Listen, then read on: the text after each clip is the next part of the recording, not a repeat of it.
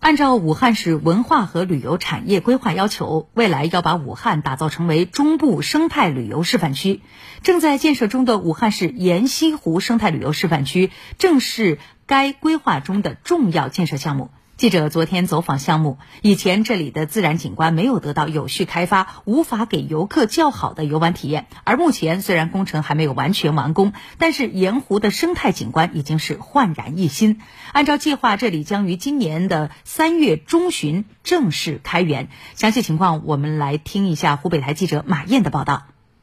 记者来到位于武汉市青山区武东街道五星村的沿溪湖，满目的青砖碧瓦、乔木绕墙，一派蓬勃的建设景象。而过去这里尘土飞扬，交通不便，景观体验差。周边市民孙女士：这里原来满大的灰，交通很不方便，湖边的环境很差。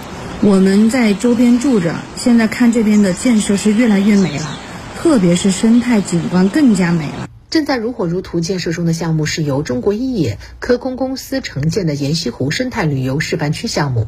该项目将有效改善沿溪湖周边的环境，提供旅游配套服务设施。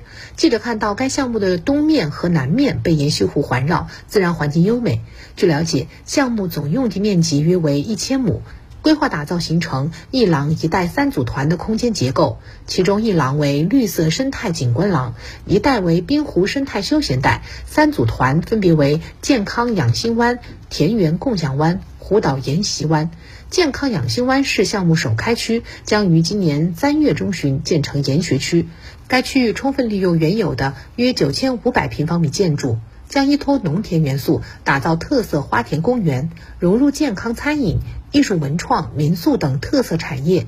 中国一冶盐溪湖项目经理张朝，首开区这一块是开园时间是在三月十五号左右，然后我们后面有个研学区，研学区的开园时间是六月三十号。我们大力的组织人员呃施工，正在保证这个节点有条不紊正在推进。张朝介绍，整个生态旅游区将会在保护好沿溪湖及周边地区的生态环境的前提下，带动当地生态旅游业的发展，促进沿溪湖及周边地区的经济发展，将沿溪湖打造成为武汉市的又一张亮丽名片。